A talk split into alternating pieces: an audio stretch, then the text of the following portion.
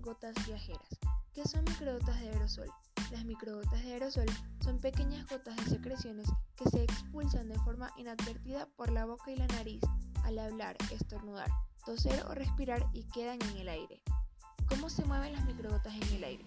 Se descubrió que las gotas de un estornudo caen rápidamente al suelo y no viajan muy lejos, incluso en ausencia de viento. Descubrieron que estas microgotas se emiten cada vez que hablamos y cuanto más fuerte hablamos, más se emiten. En consecuencia, dos personas que mantienen una conversación a una distancia normal podrían provocar fácilmente el contagio. En lugar de caer al suelo, las microgotas flotan en el aire y se desplazan. Las microgotas permanecen en el aire más tiempo en espacios cerrados. Las microgotas pueden permanecer en el aire durante 20 minutos en espacios cerrados. Nos vemos en el próximo capítulo.